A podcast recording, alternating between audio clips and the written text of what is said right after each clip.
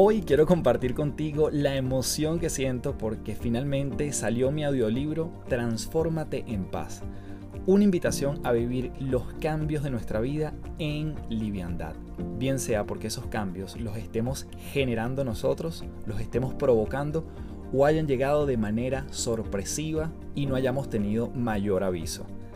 Puedes encontrarlo en la aplicación y además está únicamente allí que se llama Big B-E-E-K, B alta E-E-K. Te dejo el handle en la descripción del episodio. Tienes 14 días sin costo para utilizar esta maravillosa aplicación que además tiene más de 250.000 audiolibros. Es mi aplicación favorita y por eso decidí también trabajar con ellos en este proyecto y dejarte allí este pedacito de mi trabajo que tiene que ver con el cambio y cómo podemos vivirlo desde la serenidad. Transfórmate en paz ya está disponible, así que dale clic allí en las notas del episodio para que lo lleves en tus oídos y en tu corazón a partir de ahora.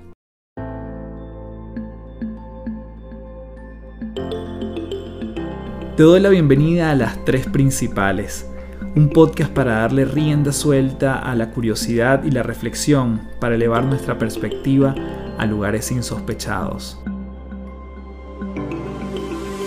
Mi nombre es Carlos Fernández y mucha gente me conoce como Café. Soy autor, conferencista internacional y te invito a transformar tu sabiduría en ejecución para vivir una vida en liviandad. Un espacio donde podemos transformarnos en paz un episodio a la vez.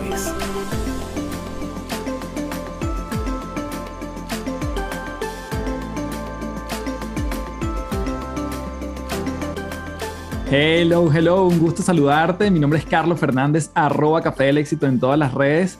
Principaleros y principaleras, gracias por llegar a un nuevo episodio de Las Tres Principales.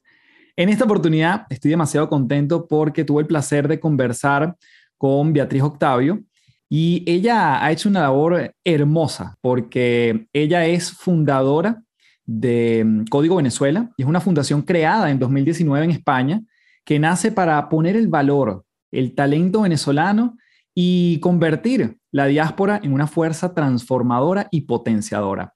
Obviamente hablamos de migración, pero hablamos de su trayectoria, de cómo nosotros podemos resignificar o replantearnos esta gran frase de comenzar desde cero. Así que no te pierdas esta maravillosa entrevistada aquí en las tres principales, hoy de la mano de Beatriz Octavio. Bien, tenemos en las tres principales a Beatriz Octavio. Qué gusto, Bea, tenerte por aquí. Gracias por estar en las tres principales. A ti, Carlos, un placer saludarte y tener este espacio para conversar en el día de hoy. Gracias. Beatriz, yo quiero comenzar preguntándote, ¿qué se siente ser la menor de 10 hermanos? Cuéntame eso. Pero ¿cómo tú sabes que yo soy la menor de 10 hermanos? Bueno, es parte del trabajo. Cuéntanos, ¿qué significa eso? ¿Cómo lo viviste? ¿Qué, qué, Mira, ¿qué adoro una familia grande adoro una familia grande. es maravilloso, es divertido. Em, muchísimas enseñanzas. Por ejemplo, una de las cosas más importantes, en mi familia siempre vivimos extremos a la vez. Es decir, siempre hay alguien casándose, alguien divorciándose, hay alguien en la clínica, hay alguien celebrando una graduación. Y yo siempre digo que la felicidad está en la capacidad de poder convivir con todos los sentimientos, es decir, no esperar a que las cosas estén perfectas o sean absolutamente positivas para disfrutarlas, porque eso no pasa nunca, sino que podamos convivir con lo bueno y con lo malo de una manera armoniosa y equilibrada. Siempre digo eso cuando hablo también de la diáspora venezolana. Es verdad que hay cosas que son difíciles, pero también hay cosas que son maravillosas y hay que poder vivirlas, ¿sabes?, en equilibrio, en armonía. Así, así lo he vivido yo y así trato de que lo vivan las personas que entran en contacto con lo que hacemos en la fundación. Esto es de un sesgo muy particular, pero yo he escuchado que en las familias tan numerosas, los niños menores suelen apoyarse mucho en los hermanos más que en los papás, en términos generales, ¿no? O sea, tienes como esa cercanía con los hermanos que venían un poquito antes de ti. Ese fue tu caso. ¿Cómo, cómo fue el tema de la crianza? Porque me interesa entender un poquito ese mindset que después te llevaría a hacer lo que hoy haces. Mis hermanos son fundamentales en mi vida fundamentales. Mi papá murió, yo tenía 21 años. Mi mamá la tengo viva, cerca y es maravillosa, pero cada uno ocupa lugares distintos. Yo tengo hermanos papá, sin duda. Y siendo la menor, pues tengo, sí, hermanos papás, hermanas un poco mamás también. Y y sí, son imprescindibles en mi vida, imprescindibles. En esta familia tan numerosa, ¿te veías en el contraste quizás con amigos tuyos de, del colegio, vecinos, etcétera? Que, por ejemplo, el tema de compartir era un valor que se tenía que hacer en tu casa, era algo que... Qué risa, porque me monto en un carro y siempre escojo el medio y, siempre digo, es mi línea, mis amigos ya, ya se ríen, siempre digo, no, yo voy en el medio, que es mi puesto favorito. Eh, claro, vale, hay que compartir, hay que, todo es un poco de todos, donde dejas algo generalmente no lo encuentras, pero eso para mí nunca ha sido un problema, muy agradable, parte de la vida. Tengo tres hijos ahora y mi casa se parece a esas casas llenas de gente, trato de que sea lo más así posible, ¿no? Eh, es bonito, se aprende mucho, se crece mucho.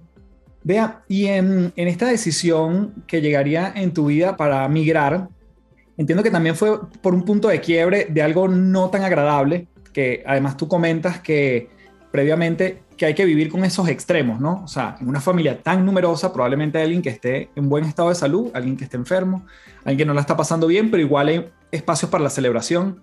Eh, ese punto de quiebre te hizo tomar esa decisión. Cuéntanos un poquito eh, qué sucedió y, y por qué el, el, antes y el después. Claro que sí. Mi hijo pequeño tenía 10 años y fue secuestrado en un secuestro express en Caracas. Un secuestro que se resolvió favorablemente. Mi hijo está perfectamente. Pero sí, yo no me había planteado migrar. Eh, más bien era, era una persona muy luchadora y muy creyente en la causa de la restauración del orden democrático en Venezuela, etcétera. Pero de repente sentí que no era un país donde mis hijos estaban seguros y decidí, tomé la decisión ese día, pero me tomó dos años irme. O sea que sí decidí, pero lo hice planificadamente, organizadamente y, y aquí estamos.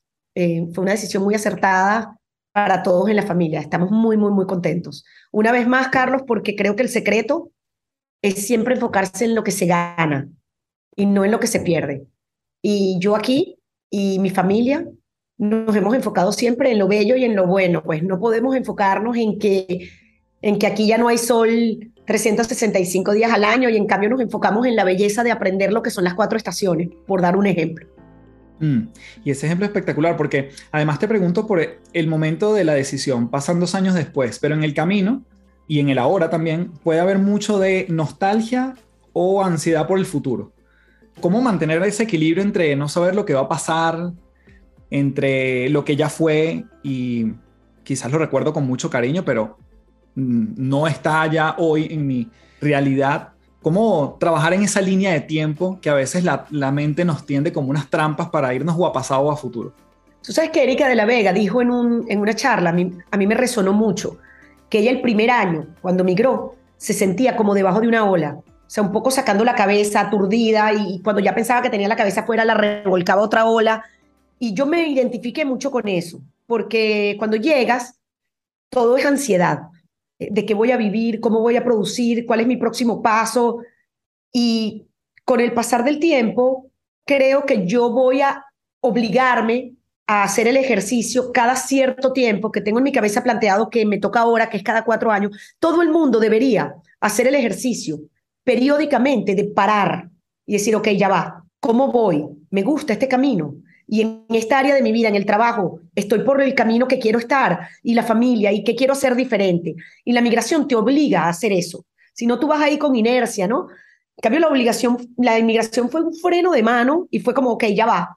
Y yo me reinventé por completo desde el punto de vista profesional y no puedo estar más feliz. No hubiera pasado eso si me quedo, pero es que tenemos que hacer que pase. Hay que meter freno de mano en la vida y decir, ya va, me gusta por el camino por el que voy, no simplemente que te vaya llevando el viento, sino entonces fue muy positivo, aunque el primer año hay mucho tormento, hay mucho no dormir. Después entiendes que, que fue un alto para, para crecer, para aumentar la curva de crecimiento exponencialmente, porque todo es aprendizaje. Sabes, vea, que yo no me identifico mucho cuando hay personas, y, entiendo el espíritu de la frase, ¿no? Pero cuando hay personas que pueden decir, emigrar es comenzar desde cero, ¿no? Y yo pienso, en tu caso, una persona que vino también, viene del mundo corporativo, trabajó en Procter, o sea, una empresa que uno pudiese decir, wow, aquí puedo verme toda la vida o lo que fuese. Quisiera preguntarte cómo eso te ayudó a no comenzar de cero. Es decir, desde el punto de vista profesional, porque tienes un bagaje de experiencia, de valores, de lanzamientos de productos, no lo sé exactamente el área, pero una cantidad de, bagaje emocional y técnico que te ayudó a, a emprender donde estás en este minuto. Cuéntanos un poquito ese puente. A mí no me gusta nada esa línea tampoco de comenzar de cero. Me imagino que sería un sueño poder comenzar de cero, pero es imposible. Yo llegué a España con 48 años, experiencias, emociones, eh, red familiar, de amistades, de cero no. Comienzas, comienzas con herramientas, eh, con muchas, muchas, muchas herramientas. Y luego, bueno, con la mente y el corazón abierto siempre para encontrar y absorber nuevas herramientas.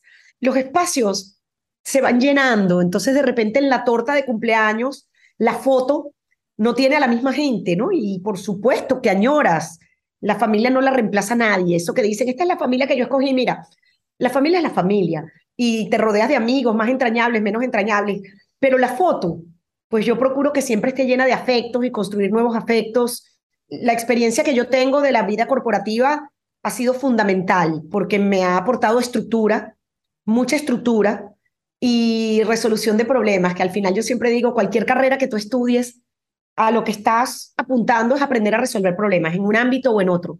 Y bueno, al migrar, pues los problemas cambian, hay unos problemas nuevos, pero todo ese aprendizaje de resolución de problemas, pues lo aplicas y sales adelante. Los venezolanos tenemos muchos recursos, Carlos venimos de un país tan loco, tan loco en algunos aspectos, que yo siento que venimos fortalecidos para resolver problemas. Eh, y entonces somos potentes, somos potentes. Yo lo veo todos los días aquí con la diáspora, son potentes, la gente lo nota, es una gente muy talentosa, a quien da gusto ayudar.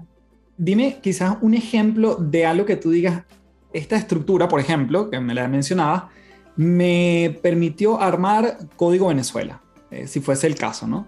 O este tipo de resolución de problemas que era tan común en el mundo corporativo me ayudó a, supongamos, sacar mis papeles más rápido o generar un mejor networking. Cuéntanos, esas competencias justamente para hilar, que es lo que nos sirve basado en la experiencia, no importa dónde vayamos. Claro. Eh, mira, yo llegué aquí como todos, pensando, bueno, me vuelvo a colocar en, en una corporación, que es lo que siempre he hecho. Eh, emprendo, llegas como mirando alrededor, qué falta, qué no hay aquí, eh, me empleo, hago asesorías y tocaban a mi puerta los chamos de Globo, la gente de Globo, chamos, chamas, menos jóvenes, más adultos. Y, bueno, yo soy conversadora bastante. Entonces conversaba, pues le ofrezco un vasito de agua y converso. Y eran venezolanos, todos, te lo juro. Y eran médicos, eran directores de una clínica en Venezuela, una mesosoprano, que venía a traer una hamburguesa, o sea, era alucinante.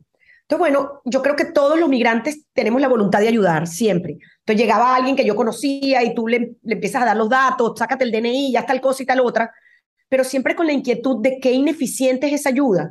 Me acuerdo que llegó una vez una persona y conseguimos a 10 mujeres que pusieron un poquitico de dinero para conseguir un apartamento porque venía con madre, con hijo, se le consiguió un apartamento un mes. Y yo siempre pensando en esta estructura de resolución de problemas qué ineficiente es ayudar de uno en uno. Eh, ¿Cómo podemos, cómo sería, si nos atrevemos a soñar, cómo sería la manera de ayudar de 100 en 100 o de mil en mil? Y bueno, la manera tenía que ser con tecnología. O sea, ¿cómo hacemos que este cuento que yo le echo a alguien de sácate el DNI, entonces yo preparo una hojita con, la, con los pasos, ¿cómo hacemos que eso esté al alcance de todo el mundo? Y fue así como dijimos, bueno, para ayudar a cientos y a miles tenemos que hacer un modelo como al principio lo llamábamos como un Airbnb para la diáspora venezolana. El concepto ha ido evolucionando. Pero ¿por qué un Airbnb? Porque vamos a unir puntas. Entonces, bueno, por ejemplo, los venezolanos están llegando aquí, no pueden estudiar.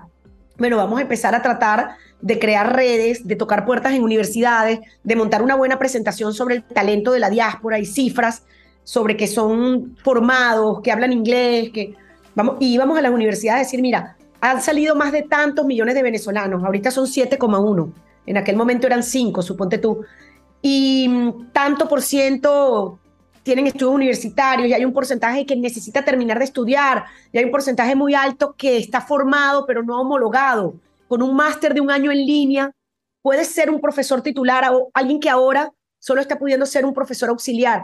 Y nos daban 10 becas, 20 becas. Yo no escogía a los alumnos, los escogía la universidad. Por eso decíamos un Airbnb que unamos puntas y que empecemos a presentar oportunidades para la diáspora venezolana.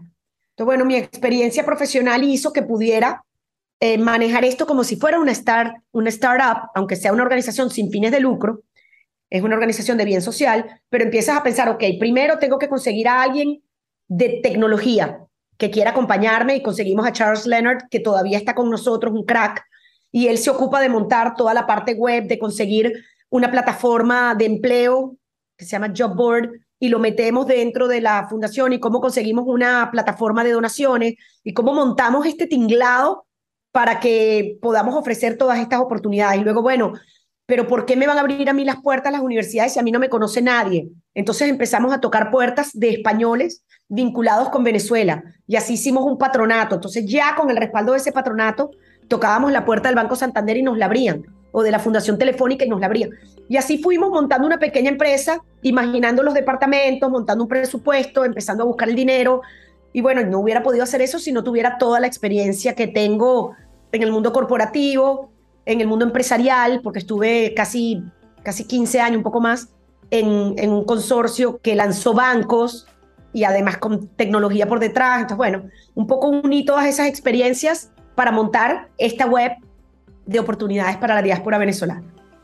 Para resumirlo en muy poco, en un pequeño párrafo, entonces Código Venezuela, ¿qué es hoy en día? Oportunidades de desarrollo sostenible, educación y empleo para la diáspora venezolana. Hay dos herramientas que son herramientas complementarias que ofrecemos porque sin ellas es muy difícil que la gente pueda encontrar una oportunidad de educación y sobre todo una oportunidad de empleo y son legal y bienestar emocional. Por supuesto, sin papeles no puedo brindarte un empleo y cuando la gente viene desmotivada y hundida, tampoco. ¿Qué ofrecemos exactamente en educación y empleo? En educación, un portal que si te metes lo ves con más de 240 becas, con buscadores, tú te metes y dices, bueno, yo soy profesor, por seguir con el mismo ejemplo, pero no puedo trabajar como profesor titular y te metes allí y dices, estoy ahorita trabajando como profesor eh, asistente y te metes allí, pones online, máster, profesor, black y te aparecen 18 becas. En empleo, dos herramientas. El portal de empleo, donde colocas tu CV. Ofrecemos además cosas complementarias, corregimos CVs, etcétera, etcétera. Pero la clave es que tú metes allí tu CV y hay más de 500 eh, ofertas publicadas de empleo todos los meses. Y la herramienta más nueva que tenemos, la más novedosa, el Marketplace, que lo que es es como si fueran unos avisos clasificados de oficios. ¿Para qué sirve esto? Ya tenemos más de 500 oficios. Por ejemplo, soy odontólogo. No puedo trabajar en España todavía, pero quiero cuidar a un anciano. Mi currículum no me sirve de nada, no me emplean como cuidador de ancianos. Y yo posteo hoy un aviso que dice cuido ancianos. El que me utiliza me pone estrellas, etcétera, y es un gran ecosistema de venezolanos ofreciendo un servicio que otro necesita. No, está, y, está espectacular y la, página es súper amigable y yo creo que literalmente es un portal porque se hablan muchas opciones. Al, final es un portal que, nos lleva a otras dimensiones de conexión y de oportunidades. Beatriz, hoy en día, ¿cuál es el mayor desafío de, Código Venezuela? Y te quería preguntar también por lo que tú has aprendido o lo que has visto en otras comunidades que también han migrado de forma masiva históricamente, ¿no? ¿Qué has aprendido tú que has podido replicar o que te gustaría replicar y hacia dónde es el norte ahorita de Código Venezuela en términos de crecimiento? Cuando modelábamos cómo iba a lucir Código Venezuela, nos inspiramos en dos modelos, el modelo armenio y el modelo judío. Son dos grandes diásporas. El modelo armenio, por ejemplo, tiene su sede en Nueva York y su, su lema es que no se quede ningún armenio sin estudiar por falta de recursos. Entonces, un armenio entra en una universidad y va a la Fundación Armenia a conseguir los recursos. Y es muy bonito porque estás ayudando al individuo, pero estás construyendo el, el país futuro. Entonces, nos basamos mucho en ellos. También los judíos son poderosísimos como diáspora. Eh, tienen sus, sus sinagogas a donde va la gente que llega por primera vez a un país y toca esa puerta y allí tienen, ese es el código Venezuela de ellos, allí tienen toda la información, se apoyan, se ayudan. Una persona de esta comunidad me dijo, cuando un migrante toque la puerta de Código Venezuela, pregúntale, ¿cómo te puedo ayudar? Y si la respuesta es, no, yo estoy bien, dile, ok, ¿cómo me vas a ayudar tú? Entonces aquí tenemos los dos grupos de comunidad, el que necesita y el que puede aportar. Y bueno, tratamos de que el que puede aportar, aporte. El gran desafío es el dinero, Carlos, siempre. porque hay muchísimas cosas que no hacemos por falta de recursos humanos y por falta de recursos económicos. Ahorita somos cuatro personas en la fundación, más un grupo de voluntarios, pero si fuéramos más, podríamos hacer más. Si tuviéramos más recursos, ya podríamos estar en otros países que acogen migrantes, donde sería absolutamente necesario tener una herramienta como esta. Además, lo bonito es que al ser una herramienta tecnológica es muy fácilmente exportable, pero bueno, necesitas hacer el trabajo que se hizo aquí inicialmente en otros lugares. Para allá vamos, pero, pero el gran reto ha sido ir levantando los recursos. Cuando estás en contacto con personas que llegan con ustedes, ¿qué es lo que, lo que sientes que, que podemos desarrollar más, más rápidamente? ¿O con qué te llega la gente en términos de, vamos a decir, de dolores, de algún tipo de carencia, algún tipo de, pensamiento, de mentalidad que quizás no lo deja avanzar? ¿Con qué se encuentran normalmente en, el común denominador? La primera razón por la que la gente se registra en Código Venezuela es empleo. Habiéndote dicho eso, quiero hablarte de lo que veo con el tema de la gente que se registra por legal. La angustia y la zozobra que genera estar en un sitio sin legalidad es impresionante. Nosotros tenemos todos los martes un live que se llama Martes Migrante con un abogado, Alejandro Escudiero, de Tu Gestión España. Allí se nos conectan, Carlos, todos los martes aproximadamente mil personas, 200 en un mismo momento, la gente va entrando y saliendo. Y los martes migrantes son así. Yo llegué hace tres meses, solicité la tarjeta roja, no puedo trabajar, tengo dos hijos, muchísima gente además con problemas de salud. Me vine para acá con un hijo que no tiene piernas, y encontré un trabajo de tal tipo, ¿qué puedo hacer? Quiero traerme a mi mamá que está en Venezuela, ¿qué puedo hacer? Mira, es tan emocionante, tan triste y tan esperanzador a la vez, porque ahí, ahí no hay nadie rendido, Carlos. Ahí está todo el mundo. Hay gente que se nos conecta un martes y el martes siguiente otra vez para hacernos otra pregunta y el martes siguiente otra vez. Y ahí está todo el mundo luchando, todo el mundo luchando. Otra cosa que a mí me conmueve mucho y que no está vinculado con la fundación, pero la comparto contigo, son nuestros jóvenes, nuestra gente que se ha venido para acá, que son ingenieros, pero que manejan un Cabify sin que una profesión sea mejor o peor que otra. La tristeza es haberte preparado, la inversión que ha habido en una carrera para que después no la ejerzas y pares tu desarrollo. Pero es conmovedor ver la cantidad de venezolanos que se vinieron no solo para encontrar para sí mismos un futuro mejor, sino para ayudar a quienes dejaron en Venezuela. El tema del envío de remesas, tú ves a estos jóvenes con las uñas trabajando, teniendo dos y tres trabajos para poder mandarle a su viejita que se quedó en Venezuela 50 euros. Y eso es un común denominador. Aquí el venezolano no se va y se olvida. Aquí el venezolano está conectado emocionalmente con su gente, con la gente que quedó allá, con la realidad de nuestro país, en la ilusión de futuro y en la esperanza de un futuro distinto.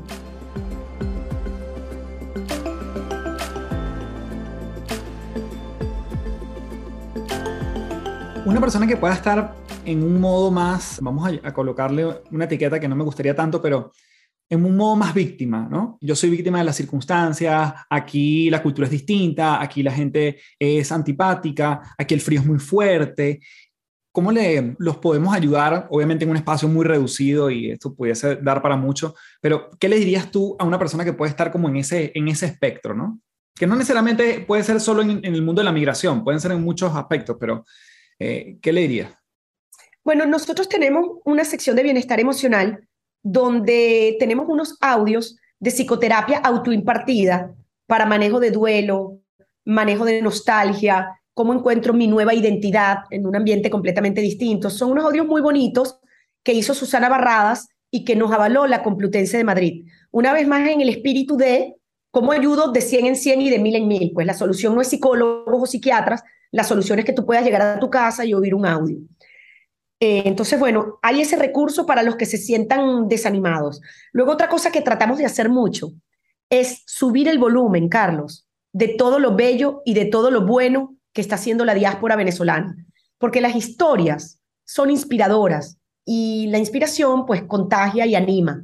Entonces yo creo que cuanto más hablemos de Carlos, que llegó en las mismas circunstancias que tú, y mira, mira dónde está ahora, ya tiene papeles, él siguió estos pasos y míralo dónde está, ya consiguió empleo. Entonces tratamos de hablar mucho de la gente que lo logró, que consiguió empleo, etc.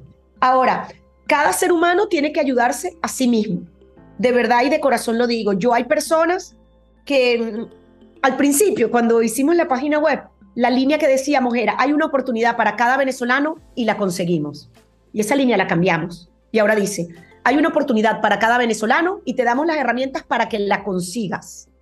Es decir, hay gente inayudable, Carlos. A ver, hay gente que tú le das las herramientas para conseguir trabajo y ellos tienen que trabajar consigo mismos antes de salir a buscar empleo. Bueno, el otro día dijo Pati Cardoso, que es una maravilla y que colabora con nosotros, señores, no salgan a buscar trabajo, salgan a encontrar trabajo. Mira qué tontería. Pero es, un, es una cosa de, vamos a conectarnos con, el, con lo positivo, que no, es, que no es un positivismo tonto, porque el positivismo iluso y tonto, e, en ese no creo, es el positivismo con trabajo. Es el yo voy a mandar 10 currículums cada día para encontrar empleo, pero también con la ilusión de que voy a encontrar empleo. No voy a salir a buscar trabajo, voy a salir a encontrar trabajo. Entonces, bueno, hay que, hay que, hay que poner de su parte y, como te digo, abrir los ojos a lo que sí tienes, a lo que hemos ganado, los que hemos decidido irnos, porque respeto muchísimo las dos partes, Carlos, mucho. Tengo muchísima familia en Venezuela, para empezar a mi mami, que es española y que quiere estar allá y que está a gusto allá y es completamente respetable. Se ha creado como una fricción, no sé si tú la has sentido, una pequeña fricción entre los que se fueron, los que se quedaron, y eso es lo contrario a lo que nosotros queremos hacer en Código Venezuela. Lo más bonito, Carlos, no es lo que hacemos hoy, ese lugar de oportunidades que yo te comento, sino cuál es el sueño. Y la visión, el gran sueño, es convertirnos en el primer país virtual. O sea, hay 7.1 millones de venezolanos fuera de Venezuela, que nos desconectamos y pasamos a ser españoles, chilenos o nos quedamos unidos como bloque para potenciarnos, y ya te, ya te explico cómo lo veo y de qué va, para potenciarnos, para exponenciarnos. Esa es la idea, que tú, que tú tengas, que esto evolucione a una plataforma donde tienes todo esto que te he contado, pero además podamos desarrollar el tema de comunidades. Mi ilusión es que podamos tener un producto mínimo viable de esto en el 2023. ¿Qué vamos a agregar? Tú sabes que la, la manera número uno como la gente consigue trabajo es networking en el mundo entero. Y eso es lo que tú pierdes radicalmente cuando te vas. Pero imagínate, Carlos, que tú pudieras tener dentro del Código de Venezuela espacios, por ejemplo, por geografía. Entonces tú te conectas con los venezolanos en Galicia o espacios por profesión. Entonces los médicos venezolanos, que son unos 3.000, 5.000, dicen, no están censados, en España tienen ahorita chats de WhatsApp muy ineficientes, como un chat familiar, la misma pesadilla, pues entra alguien y entonces hay que copy-paste, copy-paste, copy-paste.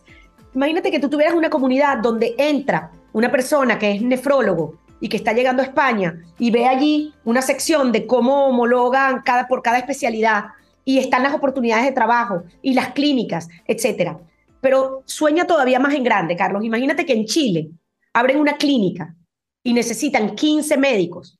¿Qué comunidad de médicos está más dispuesta a relocarse, a la comunidad que ha perdido su modo tradicional de sustento, que no está pudiendo ejercer, que, pero que es, eh, que es bancarizada, tecnológica, que tiene un nivel educativo. Imagínate eso, imagínate que en Canadá busquen un primer violín y en el país virtual Código Venezuela haya siete primeros violines. Y todavía imagínate más, vamos todavía más a, lo, a las economías de plataforma. El mundo ha cambiado. Uber cambió la manera como nos transportamos y Airbnb la manera como reservamos una, un alojamiento para viajar. Bueno, imagínate que la comunidad de Código Venezuela esté al servicio de los nuevos proyectos de economías de plataforma. Por ejemplo, proyectos de microempleo, proyectos de microfinanzas, un proyecto de una clínica virtual. Se va a hacer la primera clínica virtual que te atiende el médico por aquí, por la computadora, que el COVID ha abierto puertas a millones de proyectos.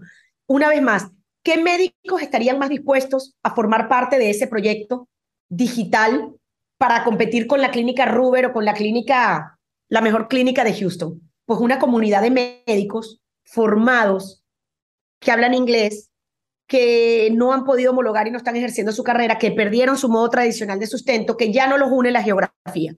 Entonces, bueno, este país virtual, ese es el sueño y ese es el proyecto, movernos allí. Entonces tú llegas a Madrid y sí tienes network.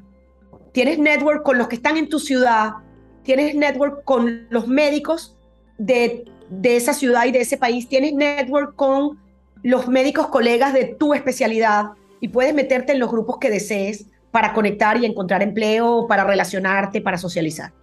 Me encanta ese sueño porque además estarías cambiando incluso el concepto de migrar. O sea, al ser digital nunca estarías migrando, teniendo siempre un, un, espacio allí donde vas a, a conectar con, con, lo tuyo. Tú sabes, Carlos, que hay un artista plástico que ahora me da mucha pena no acordarme del nombre, pero yo no sé qué me pasa a mí después de los 50, que 80% de mi, de mi pasado es como una, como una cosa borrosa, pues se me olvida todo.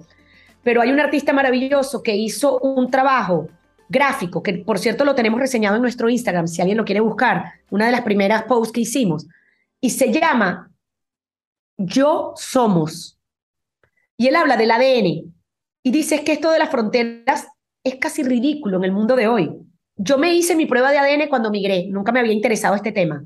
Y yo soy de todas partes, Carlos, y tú también.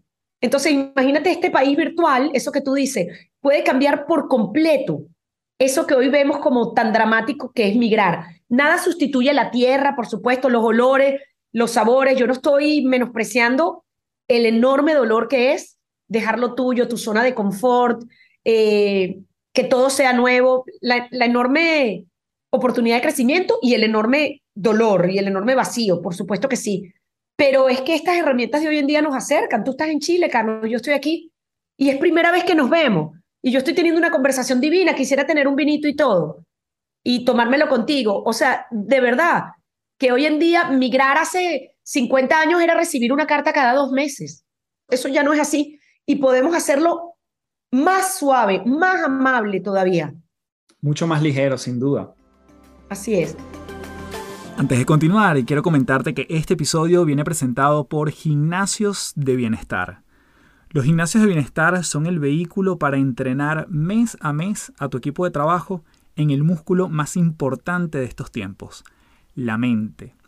Si crees firmemente en la constancia para fortalecer en tu equipo temas como liderazgo, feedback, productividad, gestión de cambio, comunicación, trabajo en equipo, creatividad y mentalidad de crecimiento, entre otras habilidades, puedes ingresar a www.cafedelexito.online para inyectarle recurrencia al entrenamiento de tus colaboradores en tu empresa.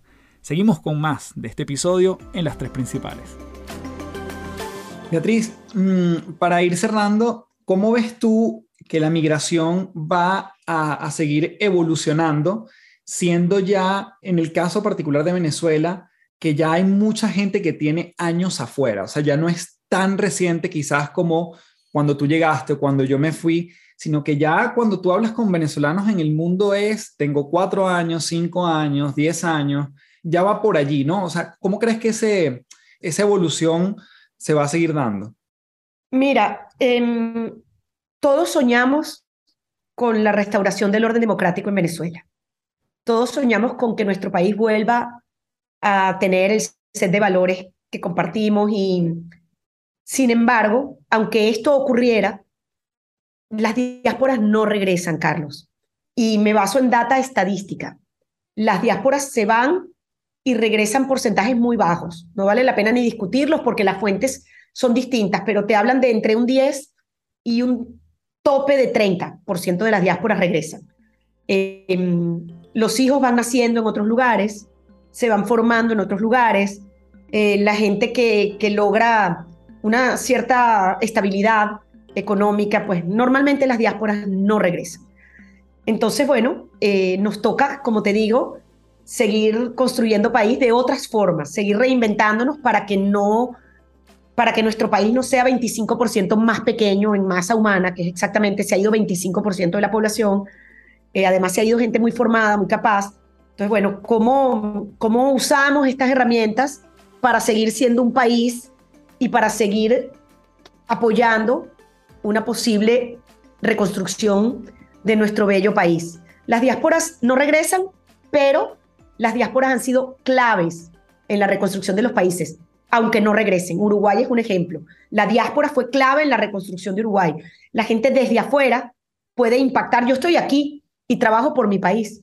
Y así hay muchísimas personas que aunque te quede fuera, estás trabajando por el futuro de Venezuela. Eh, insisto mucho, los venezolanos no se desconectan. A la diáspora cubana por circunstancias tuvo que salir un poco de espaldas a Cuba.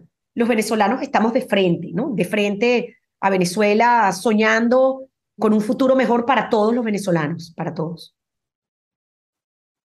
Me importa mucho agregar una cosa, Carlos. Por supuesto, adelante. Eh, la Fundación Código Venezuela no es política, no es político. Yo tampoco lo soy. No estoy unida a ningún, a ningún grupo político. Siempre hablo de que yo defiendo los valores que le enseño a mis hijos y que me enseñaron mis padres. Eh, el valor de la, de la honestidad, el valor de la libertad, etc. No soy político y esta fundación no lo es. Nosotros no le preguntamos a ningún músico, por citar un ejemplo, en qué creen, por quién votaron, nada. Nosotros buscamos conservatorios para todos los músicos por igual. Y me importa mucho decirlo porque cuando yo hablo de un país virtual, pues justamente es un país virtual, donde cabemos todos. Esa ilusión de volver a ser una Venezuela y un solo país. Qué lindo, Bea. Solo quería preguntarte, como además este podcast se llama Las Tres Principales, si nos puedes dejar tres consejos para seguir trabajando en todo lo, lo que nos has compartido, que te lo agradezco muchísimo. Mm, bueno, a mí me ha salvado en mi vida una línea, todo comienzo es bello, de Rilke. Todo comienzo es bello. Entonces tenemos nosotros que decidir si escogemos ver finales o si escogemos ver comienzos. Pero todo comienzo es bello, ilusionante, es un cuaderno en blanco. Qué emoción daban esos cuadernos en blanco donde empiezas con la letra bien bonita y donde todo está por escribirse. El tema de la diáspora venezolana es un cuaderno en blanco y cada persona que está decidiendo moverse con los miedos, eso es un comienzo. Entonces, recuerden que todo comienzo es bueno, es bello. Lo segundo ya lo dije, pero me importa mucho eh, y lo recalco mucho, enfóquense siempre en lo que ganan y no en lo que pierden. Enfóquense en lo que sí tienen y no en lo que no tienen. Traten de no quedarse colgados con la nostalgia, porque, porque al final yo añoro muchísimo la infancia de mis hijos pero es algo que no va a volver.